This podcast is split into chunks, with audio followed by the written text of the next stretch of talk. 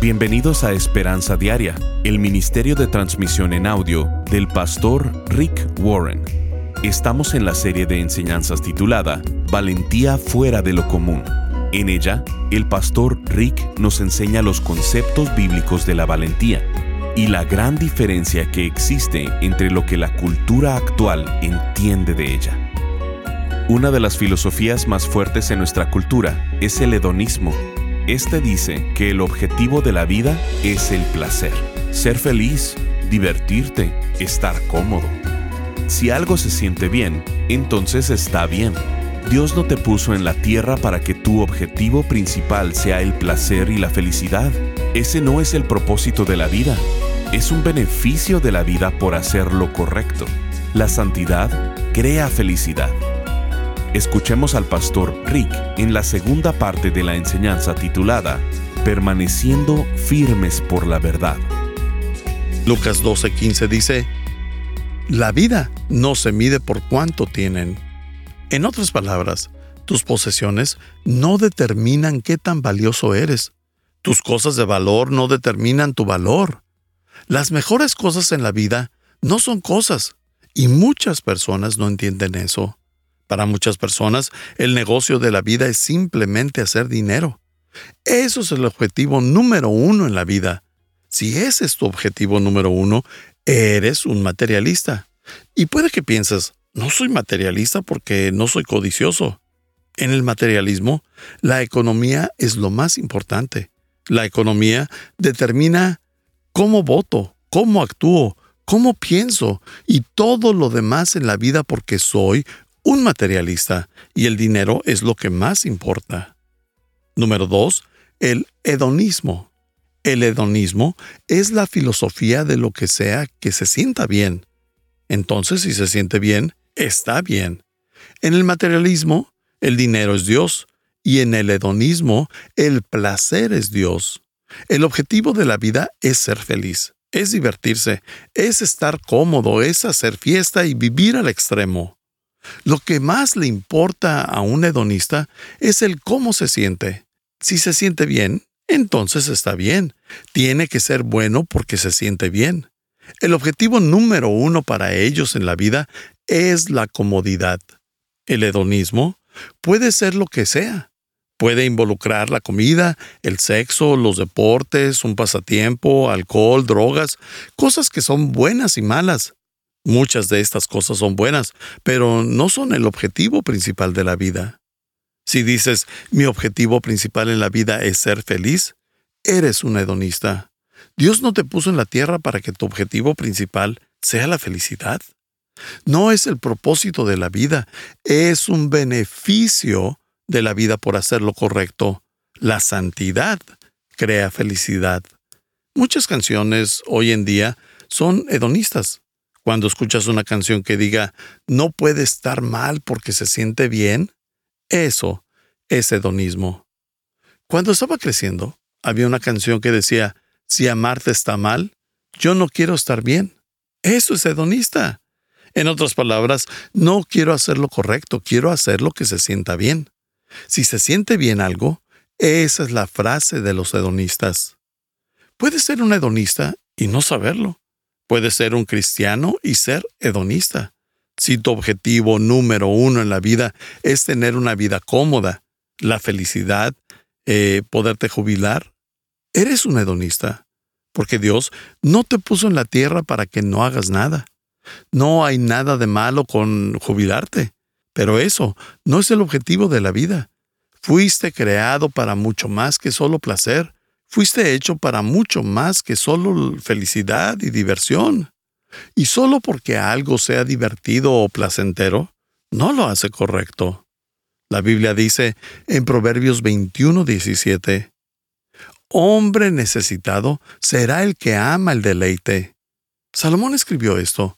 Fue el hombre más sabio y rico que haya existido y concluyó que, ¿te gustan las emociones? La búsqueda del placer nunca satisface. ¿Por qué? Porque cuando eres un materialista o un hedonista, nunca es suficiente. Si le preguntas a una persona cuánto dinero necesitas para ser feliz, la respuesta va a ser solo un poco más. Si preguntas cuánto placer y emoción necesitas para ser feliz, te van a decir solo un poco más. ¿Por qué? Porque el placer no dura para siempre. Las emociones, la felicidad, sean buenas o no, no durarán para siempre. En Hebreos 11:25 la Biblia dice, prefirió ser maltratado junto con el pueblo de Dios a gozar por un tiempo los placeres del pecado. Lo que me gusta de la Biblia es que te dice la verdad honestamente. La Biblia dice que el pecado es divertido, el pecado es placentero. Si el pecado no fuera divertido, pues nadie lo cometería.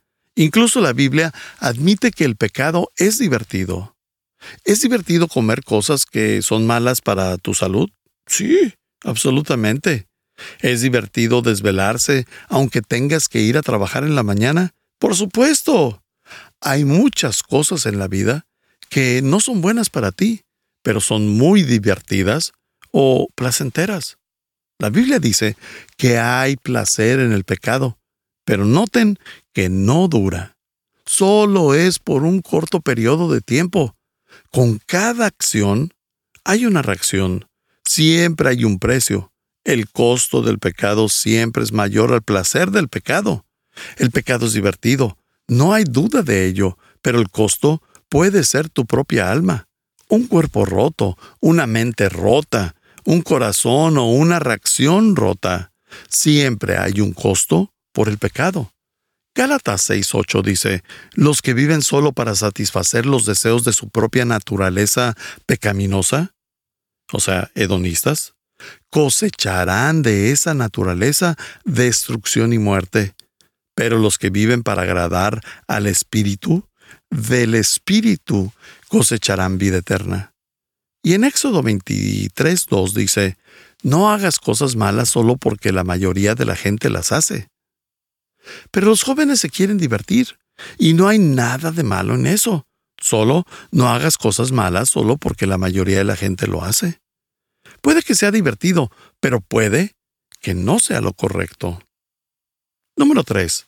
Individualismo, materialismo, hedonismo e individualismo. El individualismo dice, lo que yo quiero es prioridad. El materialismo dice que el dinero es Dios. El hedonismo dice que la felicidad es Dios. Y el individualismo dice, yo soy Dios. No importa lo que suceda, este es un mundo de todos contra todos siempre debes ser el primero y tienes una mentalidad de siempre ser el primero. Lo que yo quiero es prioridad. Es un estilo de vida egocéntrico. Estados Unidos fue construido por el individualismo. Hago lo que quiero cuando quiero y nadie me puede decir lo contrario. El día de hoy, eso ha evolucionado a una cultura narcisista. Tal vez no te hayas dado cuenta, pero cada anuncio publicitario que se ha creado apela a que te enfoques en ti mismo. Todo es para ti. Hazlo a tu manera. Necesitas un descanso. Se trata de ti. Piensa en ti. Todo se trata de ti. De hecho, hasta los productos llevan nombres que apelan al yo. Y las redes sociales solo son un lugar para presumir. De hecho, estamos construyendo herramientas que cultivan el narcisismo. Todo se trata de ti. La otra vez vi un anuncio de un refresco que decía, obedece tu sed. Eso es hedonismo. Muchas personas no se dan cuenta que eso es puro hedonismo. Haz lo que te urge hacer, no importa si es lo correcto o no. Tienes que obedecer tu sed. Si se siente bien, hazlo. Si te hace más rico, hazlo. Si se trata todo de ti, hazlo. Ese es el problema. Dios no te creó para que vivieras para ti mismo. ¿Crees que el creador del universo te diseñó para que vivieras una vida egocéntrica y egoísta? No lo creo. Fuiste hecho para algo mucho más grande que tú mismo. Si solamente vives para ti, ¿qué caso hay levantarse de la cama? En serio, si es así, solo quédate en la cama bajo las cobijas, porque todo se trata de ti. Es por lo que, cuando escribí Una vida con propósito, el primer enunciado es, no se trata de ti.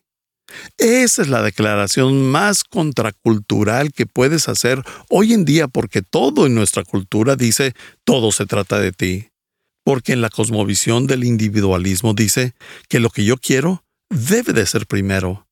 Si estoy casado y mi pareja está obstaculizando mi carrera, adiós cónyuge, tengo cosas que hacer. Si tengo bajo mi cuidado a uno de mis padres adultos, pero echan a perder mi estilo de vida, les digo adiós a mis padres. Yo no tengo ninguna responsabilidad porque todo se trata de mí. Si a mí me interesa tener relaciones solamente de una noche, pues no importa que te rompa el corazón. Todo se trata de mí. Eso es el individualismo en su punto máximo. La Biblia dice esto en Proverbios 18.1. El egoísta solo busca satisfacer su propio bien está en contra de todo buen consejo. Dios no solamente envió a Jesús para salvarnos de nuestros pecados, sino también a modelarnos el cómo vivir. Estás escuchando Esperanza Diaria. En un momento, el pastor Rick regresará con el resto del mensaje de la transmisión de hoy. Muchas personas se consideran valientes, especialmente muchos hombres sin embargo, el concepto de valentía que tienen tiene que ver con deportes extremos, peleas o hacer cosas arriesgadas. Pero la valentía bíblica significa algo completamente diferente. Significa tener un conjunto de valores bíblicos y obedecerlos en lugar de obedecer las tendencias sociales. Significa hablar con nuestra vida y con nuestra boca sobre nuestra fe en Jesucristo significa llevar a cabo la tarea para la que fuimos creados en lugar de satisfacer las pretensiones de los demás. Pensando en esto, el pastor Rick ha ensamblado una serie llamada Valentía fuera de lo común. A través de esta serie nos enseña que hay muchos conceptos que dicen ser valentía, pero Dios nos ha llamado a tener una valentía fuera de los conceptos sociales o culturales. Nos ha llamado a tener una valentía fuera de lo común esta serie se compone de tres enseñanzas que queremos hacerte llegar en formato MP3 de alta calidad descargable. Número 1. Permaneciendo firmes por la verdad. Número 2. Valentía para seguir adelante. Y número 3. Valentía para seguir tu llamado. Te invitamos a ser parte de este ministerio contribuyendo económicamente. Visítanos en pastorricespañol.com o llámanos al 949-713-5151 para hacer un donativo de cualquier cantidad. Como agradecimiento, te enviaremos esta serie de enseñanzas.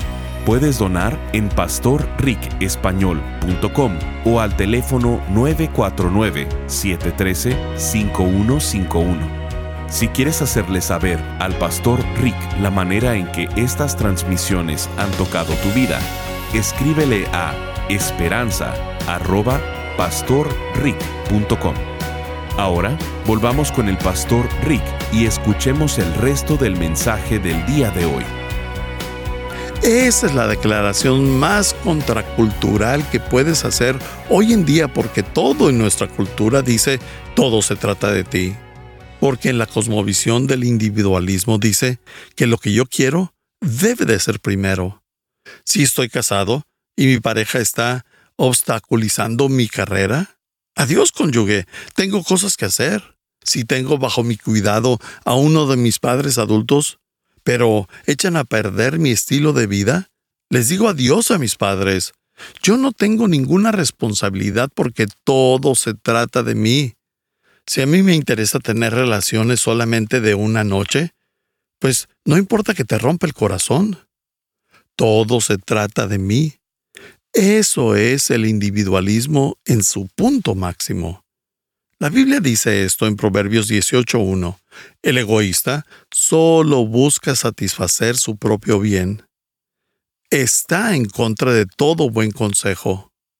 Dios no solamente envió a Jesús para salvarnos de nuestros pecados, sino también a modelarnos el cómo vivir. En Filipenses 2, 4 y 5 dice, no se ocupen solo de sus propios intereses, sino también procuren interesarse en los demás. Tengan la misma actitud que tuvo Cristo Jesús. Eso es contracultural y muchas personas no lo hacen.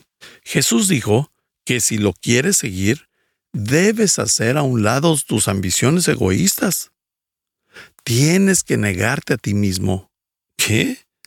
Tienes que negarte a ti mismo. En nuestra sociedad, esas son palabras que nunca vas a escuchar, negarte a ti mismo. Actualízate, sírvete, vive para ti, cuida de ti mismo. Nadie en nuestra cultura te va a decir lo que Jesús dice, niégate a ti mismo. Luego Jesús enseñó que Dios nos diseñó para amar. Y amar no es pensar en uno mismo. Amar es ofrecerte. Jesús también dijo, solamente cuando te ofreces para servir es cuando verdaderamente sabes lo que significa vivir. Pablo dijo en Romanos 13, 14, más bien, vístanse con la presencia del Señor Jesucristo y no se permitan pensar en forma de complacer los malos deseos. De hecho, una y otra vez Dios nos advierte acerca de vivir una vida egocéntrica. La Biblia dice en Romanos 2.8, pero derramará su ira y su enojo sobre los que viven para sí mismos, los que se niegan a obedecer la verdad y en cambio viven entregados a la maldad. En otras palabras, si la Biblia dice que tengo que hacer algo, pero eso no me gusta porque arruina mi estilo y mejor hago otra cosa, si vivo para mí mismo y rechazo la verdad, sabiendo que Dios dice que haga eso y que no haga aquello, pero eso lo haré de todas maneras, entonces Él derramará su ira y enojo sobre mí. ¿Por qué? Porque le molesta a Dios cuando soy egocéntrico. ¿Por qué Dios se enoja cuando vivo para mí mismo? Porque, número uno, Él no te hizo por esa razón. Pero la razón principal por la cual Dios se opone al egocentrismo es porque Dios es amor. La Biblia dice que el amor no es egoísta, Dios quiere que seas una persona que ama mucho, no una persona egocéntrica. Y la Biblia dice que el amor no es egoísta. Cuando estoy relajado, sentado en el sillón viendo la televisión y veo que Kay necesita ayuda, pero decido mantenerme callado en lugar de ayudarle, eso es ser egoísta. En ese momento no la estoy amando, porque el amor no es egoísta. Cuando alguien te pide ayuda y le dices, lo siento, no tengo tiempo, eso es no amar, porque el amor no es egoísta. Estas son las perspectivas del mundo. El materialismo, el dinero es Dios. El hedonismo, la felicidad es Dios. El individualismo, yo soy Dios, yo controlo mi vida, soy el comandante y maestro de mi vida, no necesito a Dios. Yo estoy a cargo de mi vida, pero hay una cuarta, y es exactamente lo opuesto al individualismo, el socialismo. El socialismo es una cosmovisión anticristiana que dice que el gobierno es Dios. Básicamente está diciendo que el gobierno debe tener el control de todo. Eso es el socialismo. El gobierno debe tener el control sobre todas las cosas no hay nada de malo con el gobierno. El gobierno es algo bueno. De hecho, fue inventado por Dios. Dios creó tres instituciones, las instituciones de la familia, la iglesia y el gobierno. Dios no es un anarquista. Todo se debe hacer con decencia y en orden. No hay nada de malo con el gobierno. Pero esto es lo que he aprendido. Las personas que no conocen a Dios hacen del gobierno su Dios. ¿Por qué? Porque no tienen una mayor autoridad a la cual exigirle sus necesidades. Así que van con el gobierno para que supla sus necesidades.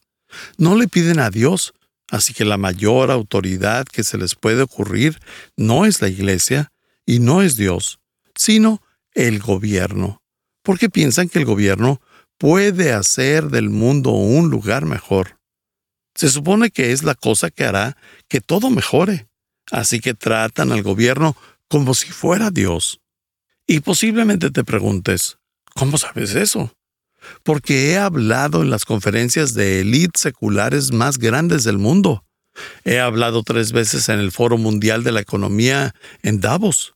He hablado en el Instituto de Ideas de Aspen. He hablado en las conferencias TED. He dado conferencias a grupos de élite en Londres y Manhattan. He estado en grupos de personas donde yo soy la única persona que tiene fe en Cristo Jesús. Y lo que he descubierto es que la política es la religión de las personas que no conocen a Dios. Tratan la política como si fuera todo para ellos. Les repito, no hay nada de malo en la política, pero no es el Salvador. Si piensas que algún político será tu Salvador, vas a quedar muy decepcionado, sin importar quién sea ese político. ¿Cuál es el propósito del gobierno? La Biblia dice que el gobierno tiene tres propósitos. Proteger la libertad, asegurar la justicia y preservar la paz. Proteger la libertad, asegurar la justicia y preservar la paz. Estás escuchando Esperanza Diaria. Si quieres hacerle saber al pastor Rick la manera en que estas transmisiones han tocado tu vida, escríbele a esperanza.pastorrick.com. Ahora volvamos con el pastor Rick, quien nos compartirá un testimonio de un radio escucha. El día de hoy quiero compartir con ustedes un correo electrónico que me llegó de Mónica y dice así, mi nombre es Mónica la locura de mi vida fue el abuso, el maltrato y el abandono que viví durante mi niñez y adolescencia. Esto me llevó a querer suicidarme y tener una planificación para hacerlo. Tenía una batalla contra mí misma en mi interior. Era una persona con ira, venganza, violencia. La vida ya no tenía sentido alguno. No podía ver la ingobernabilidad en mi propia vida. No me podía ver a mí misma y cuánta ayuda necesitaba. Estaba atrapada, encerrada en mi papel de víctima. Me sentía totalmente indigna de ser amada. Mi relación con Dios era inexistente. Estaba enojada con Dios por todas las cosas que habían marcado mi niñez. Nací en Quito, Ecuador, dentro de una familia disfuncional y alcohólica. Buscaba sanidad, pero no sabía cómo. Me sentía sola y confundida. No quería pasar por otro divorcio, otra bancarrota. Sentía un vacío profundo. La ira se convirtió en mi defensa. Una amiga psiquiatra me envió unos devocionales de esperanza diaria del pastor Rick Warren. Estos devocionales me ayudaron a crecer espiritualmente y tener una relación profunda con Jesús mi Salvador. Esperanza diaria es lo que tengo hoy Vivo un día a la vez, aprendiendo a dar todas mis tribulaciones a Dios. Dios siempre me sorprende con su divina creatividad y exactitud para todo. La iglesia de Saddleback y el pastor Rick Warren han sido una bendición para mi vida.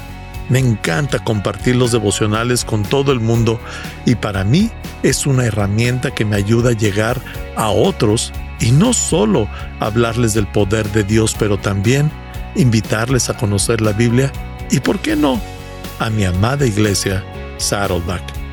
Muchas gracias Mónica por escribirnos y dejarnos saber la manera en que Esperanza Diaria está tocando tu vida. También nos da muchísimo gusto saber que compartes los devocionales de Esperanza Diaria con todas las personas que puedas. Para los demás que nos escuchan, queremos invitarlos a escribirnos. Escríbenos eh, la forma en que Esperanza Diaria ha tocado tu vida. Nos puedes escribir a esperanza.pastorrick.com. Nos va a dar muchísimo gusto saber de ti. Gracias por acompañarnos. Si quieres mantenerte en contacto con el pastor Rick, visita pastorricespañol.com y síguelo a través de sus redes sociales. Y si quieres hacerle saber la manera en que estas transmisiones han tocado tu vida, escríbele a esperanza.pastorrick.com. Sintonízanos en nuestra siguiente transmisión para seguir buscando nuestra esperanza diaria en la palabra de Dios. Este programa está patrocinado por el Ministerio de Esperanza Diaria y por tu generoso apoyo financiero.